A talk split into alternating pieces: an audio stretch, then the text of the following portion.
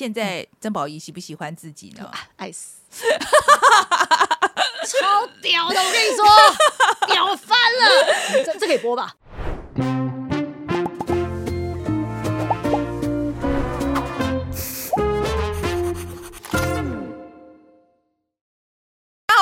嗨，我是路易莎莎。哎，欢迎收看《匪夷所所思思》。哎，今天我们进行的是阿姨想知道。对啊，今天阿姨想知道的那个客人啊，是曾宝仪。大咖，对对，呃，我想这个不用太多介绍了啊，尤其最近这个金钟奖这个主持的这么好，那我想大家都知道阿宝啊，这真的是很最可能是最佳主持人了哈。有啦，真的广受好评，大家全部都是一致称赞。对，很多人还说希望以后都有他来主持，然 后每一年都有他来主持可以，我。可以。那我跟宝仪其实是呃，之前因为说故事的人在嗯做宣传的时候，那我有去上他的广播节目啊。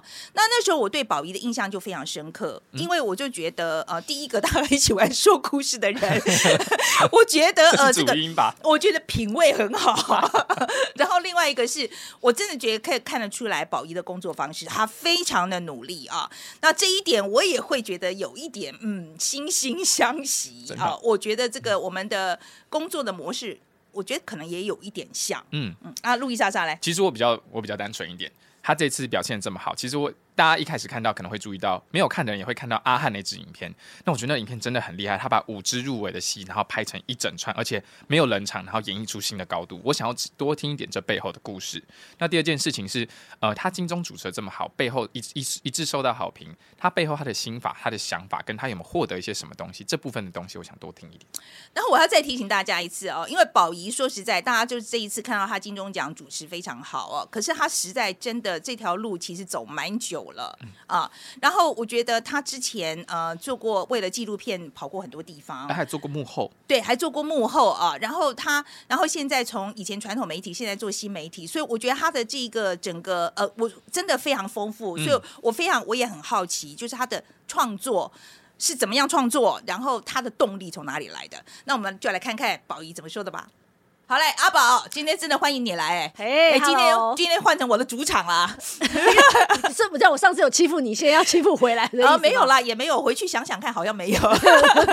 来跟我们观众先打个招呼。Hello，大家好，我是曾宝仪。OK，哎、嗯今天真的很开心邀到你来哦，谢谢因为其实上次去上你节目的时候，我就很想再马上邀你回来，可是你嗯马上就金钟奖就开始了，对，就忙了一塌糊涂。是哎，金钟奖到底要花多少时间准备啊？因为我们是七月的时候接的，其实七月的时候就快开始酝酿。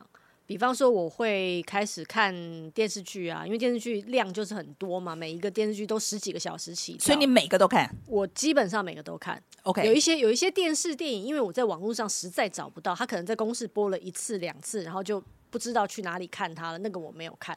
然后，但基本上我能看的，我在网上能找的我都看。所有提名的作品都看了，对对对哇，那很多哎、因为是九月，我记得是九月七号公布入围名单。那之前我就是猜哦，比方说我觉得啊，好像查金啊、斯卡罗啊这些应该会有提名的，我就会先看。那后面有一些，哎，我就是哦，真的要入围了，你才知道说啊，这个我也得看这样子。哇，那真的是准备的功夫很，真的很复杂。是只有你这样子吗？还是你觉得的所有的主持人都这样做，还是只有你这样做？我不知道别人有没有这样做，但是我这样做我会比较安心。嗯嗯而且我我们刚刚私底下有在聊嘛，就是我我认为我把今年入围的影片都看了。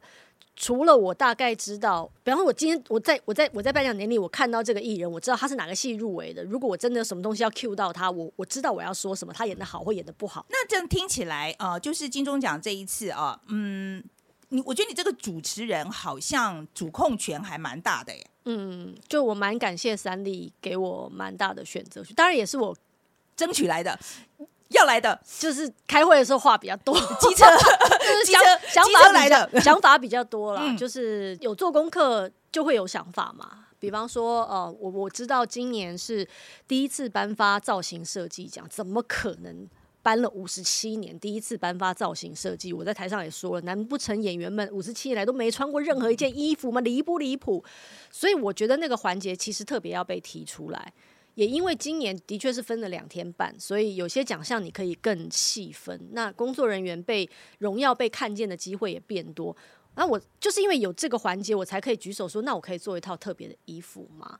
那才找了我的朋友，就是姚君姐，就斯卡罗跟茶金的造型设计师，帮我做的那套衣服。我觉得其实就是我我有想法，然后电视台也觉得哎、诶这想法不错，也买单，才可以继续往前走。嗯嗯，阿汉那个呢，也是你的主意吗？哎、算是吧。其实我在七月的时候，我刚刚接到任务，我就有在想要不要找一个搭档。其实我就有想过他，可是因为我也很了解他，因为他是一个私底下如果不是很熟的状况之下，他会变得很害羞，然后很紧张，然后会一直想要觉得自己是不是说错话的人。我几经考量之下，我觉得可能拍影片比在现场做主持的效果会更好。对我来说，开场很重要。开场的确就是一个节目或者是要一部戏，片头很重要。它就是一个定调、定心丸。你的片头认真拍了，大家知道说哦，所以我要用这个态度，到底是认真严肃的态度呢，还是幽默诙谐 party 的态度呢，还是荣耀大家，我们一起来玩？就是就是到底是什么东西？我觉得开场是一个很很重要的 milestone，我觉得，所以我会想要把开场做好，那才才问三丽说，那我们可以找阿涵吗？那三丽也觉得 OK 啊，那就继续往前走所。以阿汉找来以后，这个剧本是你们两个人我们 out 的吗？对我，其实我一开始的时候有哇跟你真的做好多事啊！我希望三立给你很多钱啊！不好说。一开始的时候，我就是给了一个方向，就大概说，我说你看啊，就好像。算命阿姨啊，我就是跟算命阿姨请示说，呃，我今年要主持金钟奖，可不可以给我一个方向？这样，那因为我有演过戏嘛，阿汉又很会模仿嘛，然后我们就找五部就是入围的戏剧，然后呢，每每一个戏剧找一场戏向他们致敬。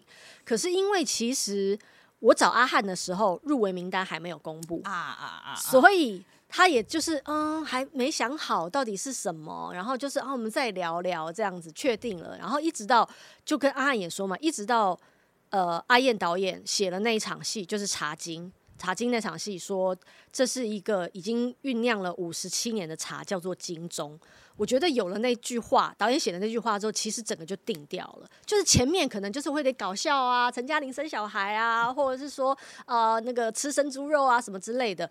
可是到最后面，其实我们是有把它提到一个高度的。我觉得到那个时候才底定说，嗯，可以继续再继往前走，我们要拍这个东西。嗯，跟阿汉蕊剧本就是和写剧本这个过程，嗯呃，跟我们讲一下好不好？这个创作过程是很容易的呢，很欢乐的呢，还是怎么样？其实蛮欢乐的，因为呃，就他们很有幽默感，他们很有就网络影片的节奏，然后所以他们也丢了很多点子。然后我们这边也会做一些功课，比方说，呃，到底如果要向五部影片致敬，其实我会跟他们说，我说你我们选的场景一定要是大家知道那是什么，要不然大家会觉得说这是什么，对啊，对啊，我就我觉得这是最成功的，对就是说大家一看就知道啊，我有看过，这个。是你说嗯华灯初上，你来一个酒吧，然后呢旁边有一些日本客人，然后讲点日文，然后你也知道阿纪就是会骂人，或者是陈嘉玲生小孩那场戏哦，其实大家都耳熟能详。茶经你讲个，你穿了那个年代的衣服，然后呢好好喝一杯茶，然后讲课语，其实大家也就知道了。的确，我们也做了一些功课，比方说我们会在网上做找资料。哦，我我们我们回家吧的企划佳云真的很会找资料，我跟他说帮我们找点资料吧，他就他就真的把五个很经典的戏，有些经典的戏其实剧组会把它剪成经典画面放在网上，你都是可以找得到。那个东西就是你就算没看过整部戏，你也可能在网上看过这段戏，因为颁奖典礼不是小团体。是大家都要同乐，观众也要一起同乐。观众总不能看完觉得说，嗯，就不关我事，就是你们小圈子，然后让我我就转台了。所以我们在挑选场次上是真的蛮蛮精准的，在来回来回讨论的。嗯。OK，、会不会担心说觉得好像哪一步多了，哪一步少了？其实秒数都差不多，哦，真的是是有考虑到这一点。秒数都，差不多，所以有考虑到说我们没有我们没有嗯偏心，OK OK，所以连这个都要顾到哎、一定要一定要哦一定要，嗯。嗯，因为你真的不知道谁会在那里算秒数。而且我说实在，如果说那个描述太少，他又得了奖，就是很会蛮尴尬的。说实在的，我觉得还好，因为出来的结果大家很接受、很开心，所以反而可能就不会有人在斤斤计较这些嗯旁枝末节的小事情了。OK，然后跟另外一组就是说，呃，他这一次不是切成两两两两部分嘛？嗯那另外一组主持人是两个人，对不对？对。那你这边一个人，这个嗯决定是怎么做出来的？其实是呃三立那边决定的。对，那你我这边他们先找我嘛，他们也有问我说有没有想要搭档，我说要想一下。可是的确，之所以后来没有找搭档，一方面也是因为呃，其实主要的因就是担心时间不够用，因为你两个人。你在两边一搭一唱，一个一个捧一个逗或者什么，对，其实他会花花费一些时间。然后我们也我们一开始的时候也定掉了，其实就希望金钟是一个比较沉稳、隆重的，像因为戏呃节目那边是 party，我们很清楚知道啊综艺就是 party，然后大家要玩起来，所以两个人是很 OK 的，一个人炒热气氛有点难，所以两个人是很 OK 的。可是我们一开始也定掉，就是哎戏剧我们想要隆重一点。星光什么的，所以反而最后我们才决定是一个人。当年他们找我，我不敢接，太功课都不知道怎么做，我真心不敢接。今年真的是因为哦分两两天哦，我觉得好像我比较有把握，那就做看看这样。嗯。可是你说要去比较什么话，我觉得没有啊，就是都很我对我来说，因为我前一天我也在现场啊，我觉得陈哥 跟陶老师也是。也是很好笑啊！我觉得这样讲好了。我觉得话题的确是，我觉得戏剧的部分这次比较多啦，因为我们在看报道来讲，哈，就是话题的部分比较多。嗯，其实我觉得跟台剧大爆发也有一些关系。我觉得这也有点关系。那因为观众这些戏都看过了嘛，我老实说，我以前不看金钟奖，嗯，因为我不看，我不看那些剧，嗯。那我就关系对，就跟我就没有关系了嘛。那这一次真的这些剧很好看嘛，所以就有看嘛。那大家参与度就高，对，参与度就高。所以我要再强调一点，说好的东西为什么会成功，都不是只有一环。真的，真的就好像我一直说，颁奖典礼会成功，绝对不是只有主持人跟主办单位，现场所有的观众、入围者、颁奖人、得奖人。每一个环节，广告时间的破口，每一个环节其实都是一个颁奖典礼成败很重要的因素，少一个是不行的。嗯嗯。啊，你这次主持完以后，那你觉得最难的是什么？好了，还是时间的掌控啊？嗯。就是好几次我都想要冲上去说，等一下你这段要不要去后台讲，破太长了这样子。OK，就是我觉得有点有，哎，这怎么样？没办法，人家讲到兴起的时候，你怎么样把它拉下来？没办，其实没办法。而且一开始的时候，其实我也我也我也给自己 set 了一个规矩，就是我宁愿卡掉我自己准备好的串场，我也不去卡来宾，因就是得奖人的发言，就是你不知道他什么时候还可以站在这个舞台上。那我的东西我还可以自己做调整，所以我一开始的时候我就已经定了这个规矩。那我也觉得只能让他们讲。可是你知道我在旁边着不着急？不着急，超着急的。对我这个完全可以理解，因为我们做电视，尤其以前在做 live 的时候，那来进讲稍微久一点，我就很，而且他没有破口，对，没有断点。就真的会很着急，就是不定啊。对，我想完蛋完蛋，我这个节目只有这只有这么多时间，这一拖拖拖长了嘛，整个节奏感就拉掉了。然后另外一个是说，就是夏静婷那个嗯那个团那个环节，大家觉得处理的太好了，是你的主意嘛？好，对不对？为什么为什么这样做？那一段本来我就是要在台下串场，因为之前是呃。呃，五个演员在舞台上说自己的心声嘛，那我需要在台下串一个场，让他们台上可以撤台，所以我至少有一分钟的时间可以讲话。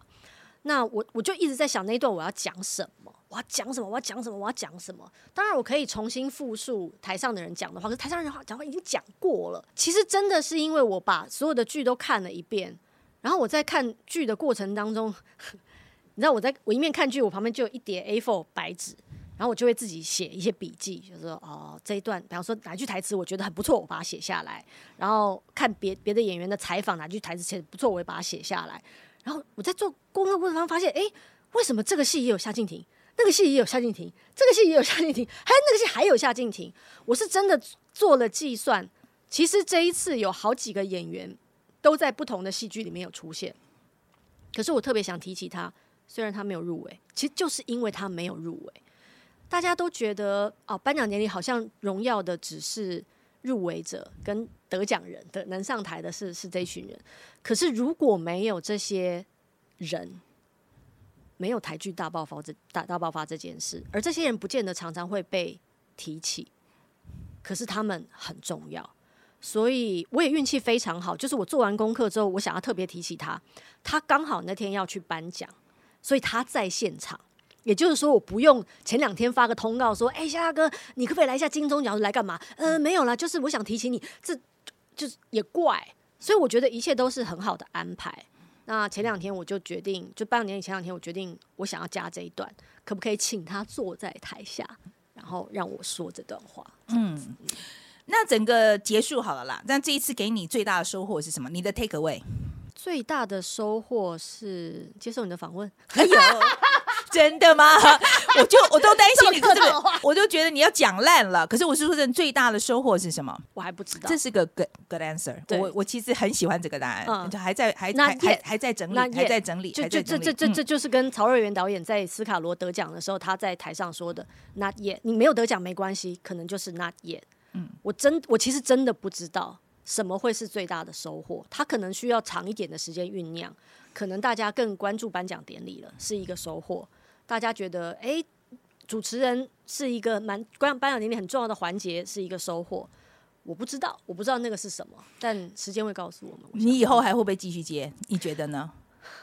我是 受不了了吧？太太太花时间了。不是时间是一回事，我觉得这次我的确花了蛮多心力的，很累，其实很累。也许下一次会比较容易啊，因为已经有一次经验了，也许下次就不会那么费力。每一次都是全新的，不可能因为上一次很费力，下一次就不费力，不可能，不可能的。可是我真的很希望你再看到你主持，最好年年都是你主持。你不要，你千万不要这么说。我想要赶快让年轻人，我想要赶快让年轻人做，让我们这些老人在台下拍拍手就可以了。好了，哦那我再问你，你这次入围嘛，哈，嗯跟做主持人哈，那个坐在台下的感嗯觉，坐在台下当然就轻松很多啊。因为坐在台下，只有要 cue 到你那个环节的时候，你会比较紧张，就是不是我，是不是我，是不是我，我想不想得，我待会上去要讲什么啊？如果我没上去，我要什么表情啊？你只有这些要担心。还要想什么表情但是以 今年来讲的话，今年当宣布不是我的时候，其实之后我就坐在那边，我就一直在想第二天上台我要讲什么。嗯就上台做主持的时候，我已经开始在背台词了，我没有时间去想。我现在很好奇，你本来嗯想说你要上台得奖的话是什什么表情？爽啊，爽啊，对啊，嗯，开心吧，还是还是会很开心啊，因为毕竟还是我觉得我做了一个蛮好的节目，我们回家吧，因为我也做过评审，我很清楚的知道得不得奖就是一个因缘具足嗯嗯嗯的因缘还没有到的时候就不是你。那个那个，所以我我觉得就是这样子。可是我好喜欢那个我们回家吧的那个设计，嗯我好喜欢哦，因为我我就我就觉得实在太有趣了。你跟着来宾回家，那也可能是家乡，也可能是他有归属感的地方。没错。没错，那如果来宾换作是你的话，你会想带带大家回哪里？好问题耶。其实我在我在台湾有两个我会很想要去的地方，一个当然就是我自己家嘛，啊，我我生长的那个 neighborhood 其实不是一个很大的地方，但是那个社区就是我从小我移民到台湾来的时候，我就住在那边，一直到现在我都还住在那边，那是我最熟悉长大的地方。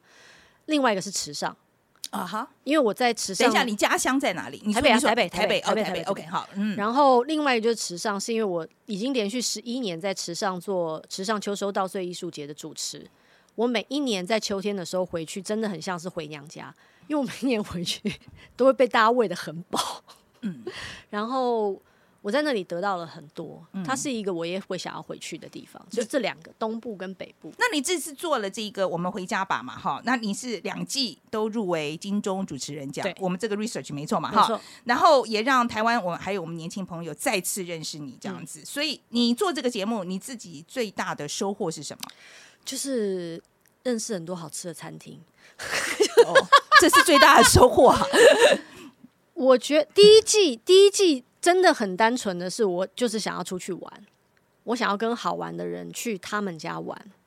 但第二季我觉得那个收获是有点始料未及的，就是我开始发现回家其实不只是吃喝玩乐这么简单，其实家有很多故事值得被聆听，有很多过去需要和解，有很多伤需要被疗愈。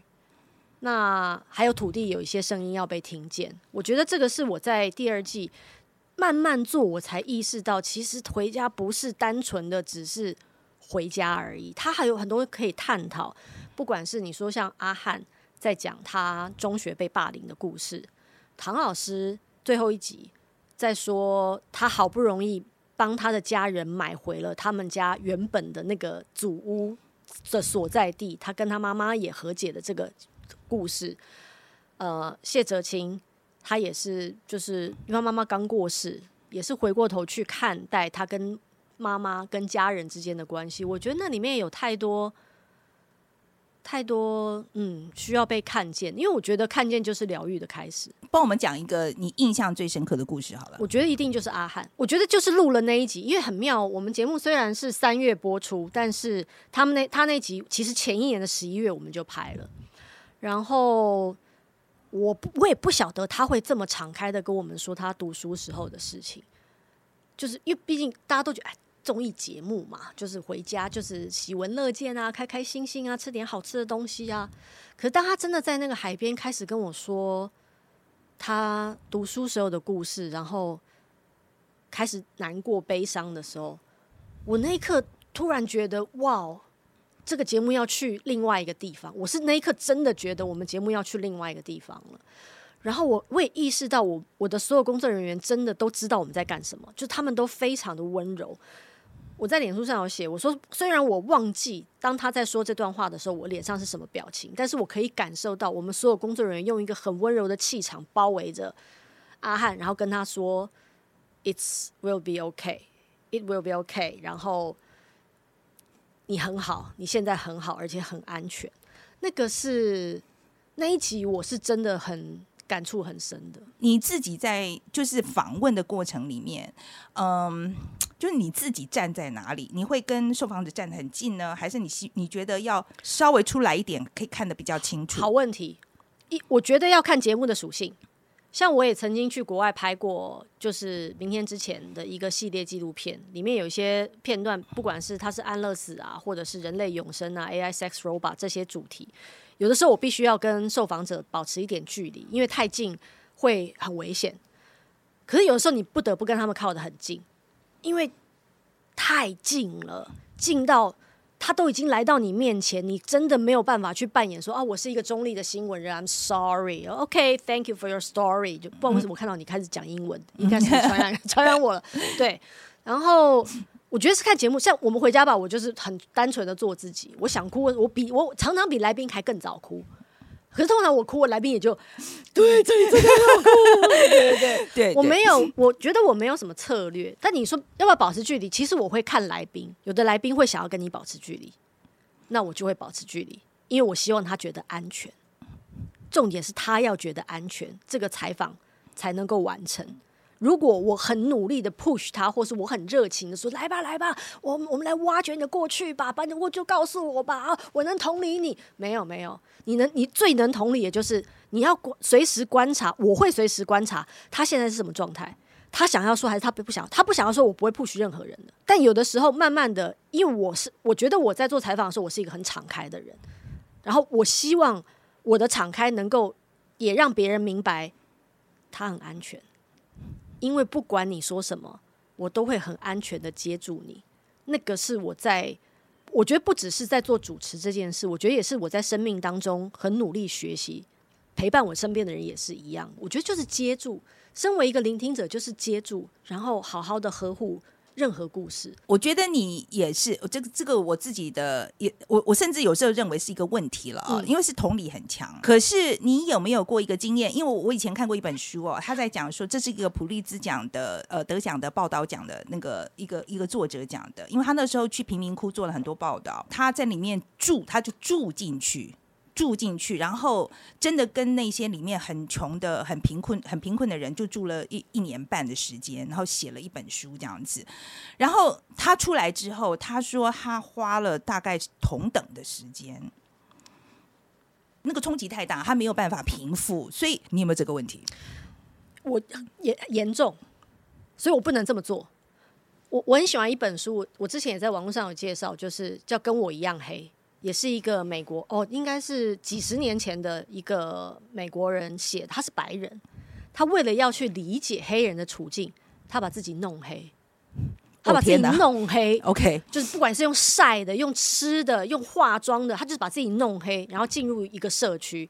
然后他说：“你只有真的变成黑人，你才会知道他们到底面临什么样的处境。因为就算白人们说哦，没有啊，我们很平等啊，可是。”只有一个黑人跟一个白人相处的时候，他会说什么？那个那那个当下是你像我们这种人是根本听不到的。就我去采访，我也听不到真话。说实在的，的你以为是？对对，这个完全同意。那本书它也有很严重的后遗症，我不行。你不要你不要说做这种采访了，我连做金钟 后遗症都很很，我觉得蛮蛮严重的。你你的后遗我就是是症什么？我至少还有一个礼拜的时间，就是还在想颁奖典礼的事，嗯，就还我还是会回过头来想，我有没有讲错什么话，我有没有哪一句话不得体，或者是说我有没有表错什么情，哪一个广告的串场就算没有放出去，我是不是就是我还是会回想这些事，然后我觉得整个人都还是在一个工作状态，嗯，一直到因为我上礼拜去了池上做主持，一直到我在池上的第三天，我睡了一个很好的觉，当然我也吃了很好的米跟很好的鸡，我才有落地的感觉，是真的很清楚。你早上醒来，你会觉得说啊，我回来了，啊，只是一个颁奖典礼，我都会这样。你不要说你刚刚那些题材了，我我那时候做明天之前访问了这么多安乐死的议题。安乐死这个议题是我我在接那个工作之前半年我就开始做功课，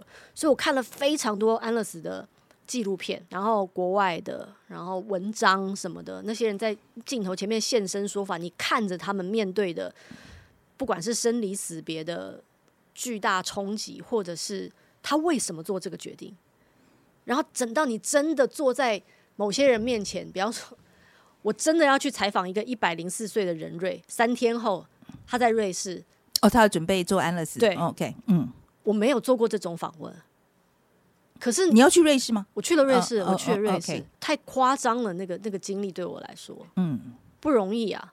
就是你说我在我在诊所，因为所有所有 CNN 啊、ABC 啊记者全部都在诊所里面，然后他就在那边接受采访啊，采访完了之后，然后他们就进去房间里面，就有一个房间是记者区，就像现在这样大家坐着，然后有些人在底打稿，有些人在在剪接啊什么。我突然间我心想说，这什么东西啊？我们到底在等什么？我们在等什么？等我们在等一个早就知道的结果，我们在等一个人离开这个世界，我们太太荒谬了。可是那个荒谬真的就是，你不在那里，你不知道原来人生可以这样。嗯，然后的确我也花了蛮长的一段时间，因为我那段时间是蛮自责的，为什么自责什么？就是我觉得我我不知道我在那里干什么。你觉得你不应该去做这个报道吗我觉得我不应该去等一个人离开。嗯，因为我不是新闻人，？OK，所以，嗯所以我我这方面的学习刚开始，嗯，所以那个时候那个矛盾就是，我到底我到底是要进去呢还是要出来呢？我这每天都像在跳恰恰一样自我分裂啊，嗯，难不容易。我现在真的非常好奇，所以你真正跟那个任瑞谈到话的时候，嗯，那个嗯，我记得我以前看过一个记者哈，就去访问也是类似的故事啊，然后他就说。我还记得他那时候在讲说，他说他觉得那个感觉非常超现实，超现实你你觉得这个人超现实，四十分钟以后他就没有了，超现实。然后他自己直接就跟那个受访者讲，他就说：“我现在很难想象这件事，因为你你四十分钟之后，你可能就不在了。超现实。但是我很庆幸是，呃，我的这些所有的纠结、自我的谴责，都在那一百零四岁的任瑞他的幽默、风趣、他的谈笑风生里面流走了。就是他，他真的教会我很多事情。他，他真的是我访问过最老的人，带给我最大的冲击，但是也给我很大的 relief。就他怎么看这件事情，其实会影响我怎么看这件事情。我真的，我在我记得我在那个记者室，就是用一种太严肃了，我现在是要面临一个人的死亡，我笑不出来。但最后是他讲笑话，化解了大家的焦虑。我觉得他好强，然后我觉得他活到了一个生命的高度，就好像为什么会有这么多记者去采访他？他故意的，不要说故意啦，就是因为他是他是澳洲人，所以澳洲安乐死是不合法的，所以他必须要大费周章的去瑞士走他人生的最后一程。他觉得我为什么我都已经一百零四岁了，我要结束我的生命，然后我还要飞这么远十几个小时的飞机，这太不合理了吧？你们来，你们来，你们来听我讲话的那种态度。所以那段时间真的，我记得在那个瑞士的饭店，就是聚集了所有人。那嗯，真的给我很很很大的冲击跟体会。我通常会告诉我自己说，比如说，包括我们去，比如说采访很惨的事情，我觉得会很明确告诉自己，这不是为了收视率，不是为了商业价值，是因为这样他的故事才会让更多人知道。所以将来也许同样的惨剧不会再发生，或者是说安乐死这个议题会让更多人关心。我知道，比方说我也去拍了美墨边境的问题，所以我去采访非法移民，然后我真的也是哭得乱七八糟的，因为你以前看到是报道一个标题一张照片，可当他们真的真的妈妈带着一个小孩，小孩就在旁边玩，然后如果妈妈被带走一点点，小孩就会哭闹，就看不到妈妈就会哭闹，那你更没有。其实就是《Time Magazine》的那个封面，一个小女孩盯着一个川普的脸的的那个画面的那种感觉。我也知道，我也知道，我是为了什么在这里。就是有些故事就是要被听见，但是那个情绪的呀，那个是，我觉得那个真的很伤身体。我同意了，我同意，因为那个。我觉得大家很难理解哦，就是说，只是因为你在那边看到那个事情，就改改变改变改变你非常非常多非常多。我觉得我们在生命当中做的每一个选择，跟我们过去的人生经验都脱不了关系。所以，我后来我也我觉得拍那个纪录片对我来说是一个很大的收获，就是我我再也不会去 judge 任何人的决定。这跟我的想法一模一样。好，来你先讲，你先讲。你不知道他是为什么走到今天的，他为什么这么决绝，他为什么？可以为了政治立场跟家人翻脸，就连亲情都不要了。他为什么这么坚？比方说，他为什么要这么坚持说 build a wall？就是因为我们也去采访了美国的民兵，他他为什么要？他根本不是执法人员，他为什么要拿着枪捍卫我们的边境？你什边境什么都没有。我们去爬那个山，我永远不会忘记那个画面。我们去爬那个移民非法移民要爬那座山。然后爬上那座山之后，他就指着下面的沙漠，他就跟我说：“他说，Boy，你看那边是什么？”我说：“那边什么都没有。”他说：“对，那里什么都没有，所以边境很危险。”我心里想的是：“那里什么都没有，到底是谁在那里画了一条线，说哦，那边出生的就是那里的人，这边出生就是这里的人？你不觉得人类很荒谬吗？可是他为什么做那样的决定？一定有他的理由。他可能生命当中受了委屈，他不被重视，他没有工作。”他需要一个立场，他才能够继续往前走。没有人教会他，他只能用他以前的 know how。他觉得拿着枪捍卫国家是他唯一能做的事。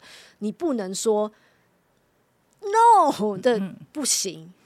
那就好像我一直都不不是很明白，就是美国为什么不废除枪支？对，为什么不能管好一点？这样对，至少稍微管好一点。这么多无差别杀人事件都出来，但是我好像是听你的节目，还是我忘记是可能是你的节目告诉我，就是因为美国的枪支法是一个很长的历史，那个跟他们的移民史、西部史有很大的关系。你不可能因为现在发生的事，因为对有某些人来说，你如果要推翻这个，就推翻所有的过去，你不可以，那就是我们的利基，那就是我们的祖先，就是不行。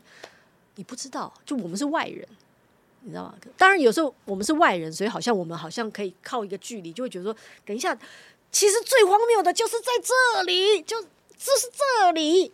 可是你在里面你看不到，那你看不到的时候，你不能说那全错，嗯，因为你不知道他他的祖先，他的家族是怎么走到今天的。所以我不会对，嗯，就我自己也是，我去访问一个人的时候，我常常就在讲一句话，就是说我从来不会问这个人说你为什么当时不这样做，或是你为什么不那样想，因为我只有觉得我每次都觉得说这是人家想一辈子的事情，你来听一两个小时，一两个小时你就要给他下指导期呀，你凭什么啊？我我真的，我常常就跟我说，你这个评断非常的没有价值。我觉得问一个问题是 OK 的哦，问一个问题是 OK 的。我觉得问的问问题是 OK 的，可是我觉得批判，我觉得是批判不行，我觉得是不行，批判真心不行。我真的觉得批判是不行，我真的觉得你凭什么批判？你知道我在做那个纪录片的时候，我也采访过那种，就我采访完了，我真的必须要走到外面的草皮滚很久，然后我才能够就是，就因为我。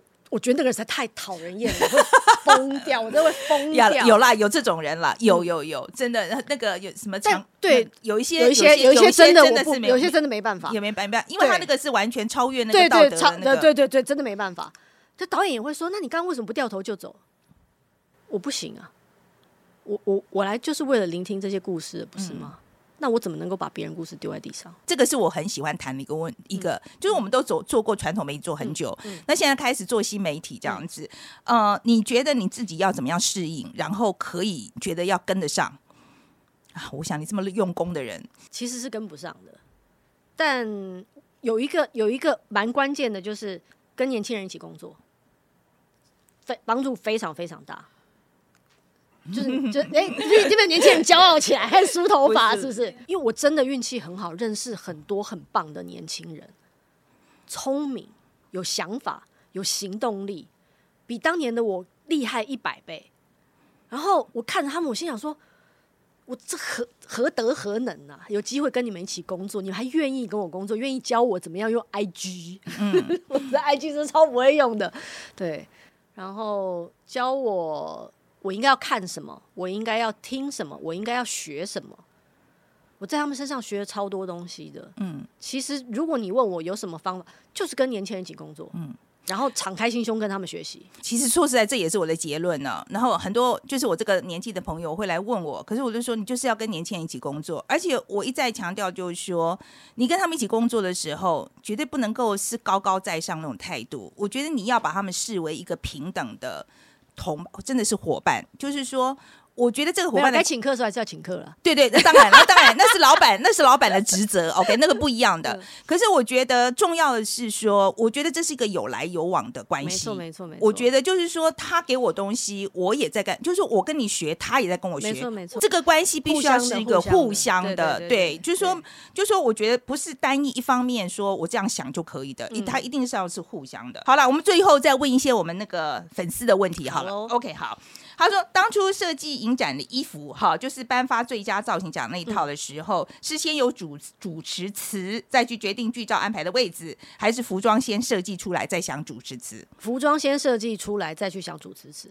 但我有跟呃造型师特别提到说，我希望，因为我们毕竟那个环节是要荣耀最佳造型设计第一次颁奖嘛。”所以，我希望五部入围的影片的照片，至少都在看得到的地方。那第二个问题就是，好奇主持人这个职业的培育，哈，主持人很重要，但好像大部分都是综艺人跨组，是不是没有纯粹就是主持人的训练之类的？其实我的养成也蛮妙的，因为我一开始是做幕后的。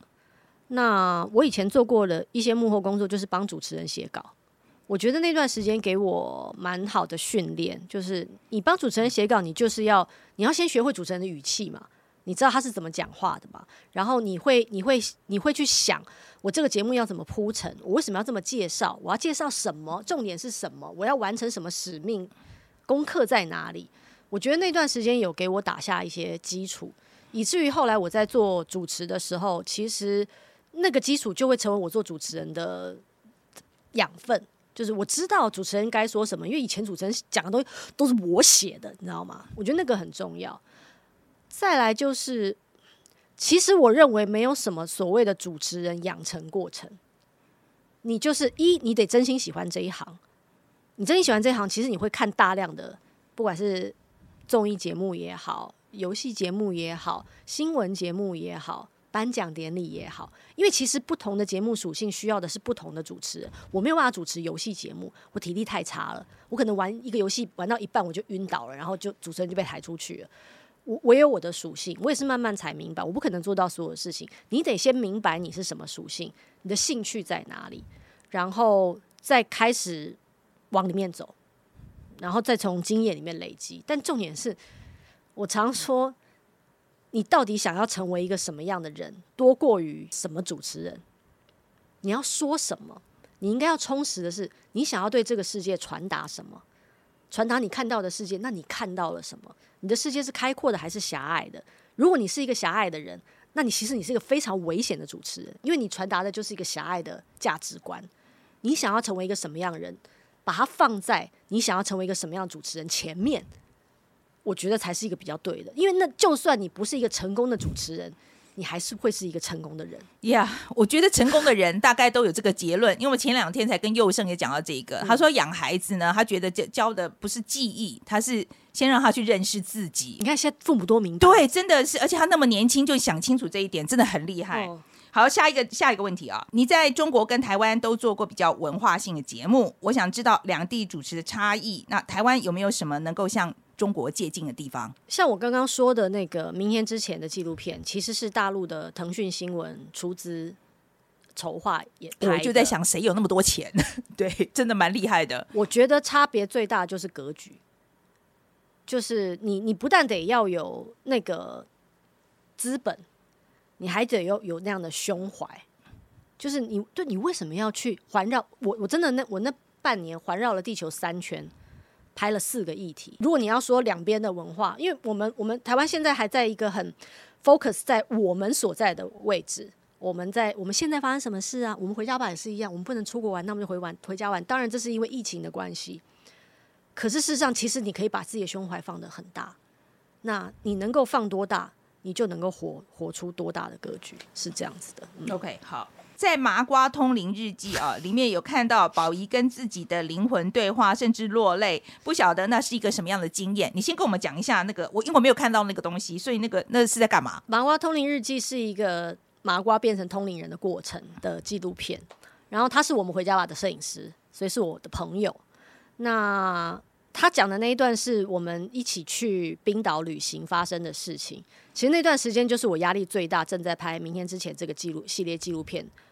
我我我心里有非常多的疑问，因为我的确没有跟国外的纪录片团队合作的经验。我一直觉得我跟那位英国导演有心结，我觉得他不了解我的价值，然后我也不知道要怎么跟他沟通，所以那段时间我压力非常非常非常非常非常大，我甚至质疑我为什么要做我根本能力没有办法达到的事情。那也就是这样，突然之间就是在那个冰岛的旅行过程当中，大宝就是《麻瓜通灵日记》里面的那个通灵人，他就是连接到了我的灵魂。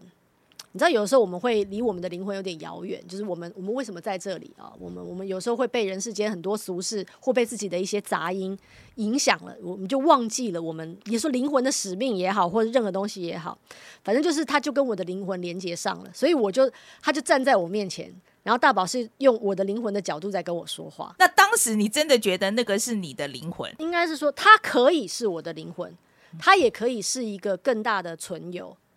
透过我的灵魂在对我说话，嗯，好你你可以各种各种各式各样的解。我现在回过头来讲，但我当时是相信的，哦，你当时是相信，就我当时这个就是相信我在跟阿宝的灵魂讲话。我在跟我自己的灵魂，对应该是我自我的灵魂在跟我说话，好好，提醒我，嗯，我应该要记得什么，我应该要朝什么方向去走。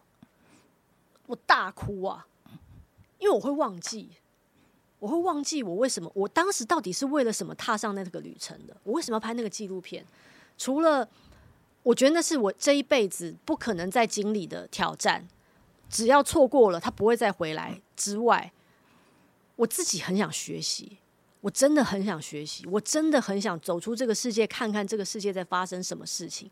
我想要听那些在风头浪口上的人们，经历了生离死别的人们，他们看着我的眼睛，对我说出他们当时经历了什么。我想要，我想要得到那个体验。我觉得那是一个主持人很珍贵的事情。我想要得到那个，我是为了这个我才走上那个旅程的，不是说哦，我想要成为一个很棒的的纪录片主持人的没不，他根本我常说，我我我我这几年常做一些 CP 值不是很高的事情，就是因为他的确他花了我快一年的时间准备，而那半年我几乎没有接别的工作，我就我只能做这件事，但他给我的收获是一辈子的，嗯，我忘记了。接下来问我一个我最喜欢问的问题，就现在对曾宝仪来讲最重要的是什么？健康，身心灵的健康，身心灵的健康就是方方面面的事。我我要做我喜欢的工作，我才会健康；我要吃好的食物，喝好的水，我才会健康；我要有良好的人际关系，良好的亲密关系，我才会健康；我要真心的喜欢我自己，我才会健康。它其实是方方面面的，嗯现在曾宝仪喜不喜欢自己呢？爱死。超屌的，我跟你说，屌翻了，这这可以播吧？可以可以可以，I love this。OK 啦，谢谢谢谢宝仪啦，谢谢。嗯，来，路易莎上来。那今天我们谈了一个多小时哈，那我我觉得真的非常精彩。我很少有碰到这么会讲的受访者，嗯，他的他的那个思绪非常清楚，而且表达然后又很有趣。我觉得一个多小时直接不剪放出去，搞不好大家都可以接受，因为真的很会讲。但是其实我嗯，今天其实说真的，我很满足啦。我听到第一件事是我听到了我想要听到的，包含金钟背后的故事。但是你不可以否认、不可忽视的是，他说他把七月多他就开始把所有的剧可能入围的剧都看完，这真的是非常努力才可以做到的事情。所以他从幕后到目前到他拍纪录片，他能够做这么多事情，真的是因为他背后付出很多努力，而且他的心态很年轻。他讲到了他跟呃年轻朋友工作的这个态度，其实我觉得跟范姐蛮就是你们一直会强调不要把年轻人当成自己的部下，或是因为他们知道东西比较少而看轻他们，而是他们身上有很多可以学的东西。真的像范姐讲的，你们两个其实是有某种程度上是蛮共同的。我其实感触非常多哦，因为其实这是第二次我跟宝仪长谈，嗯，那上一次是呃说故事的人是我自己在讲嘛哈，然后可是这一次听宝仪在讲的时候，他就是我最喜欢访的那种人，就是。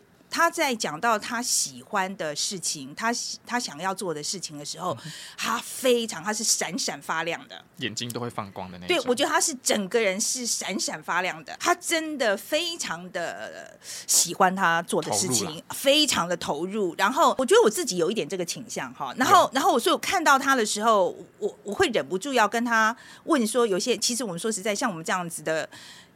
有很多心理问题，我觉得就是我我真的觉得这可能要私下聊了。对我，我真的觉得会有一些心理问题。然后我今天跟宝仪在谈的时候，我另外一个我很大的感动就是说，哎，I'm not alone。嗯，这个很重要。访问也有讲到嘛，你有时候被肯定，或是有时候要找到同伴这个东西。对我就会觉得，哎，我真的今天有找到同伴的感觉，嗯，所以真的非常开心。好了，那今天就讲到这里啊，那非常欢迎大家留言来告诉我们啊，就是说从宝仪这边你的 take away 是什么，然后要留言告诉我们，然后记得按赞跟分享哦。好，那今天就到这边，谢谢大家，拜拜。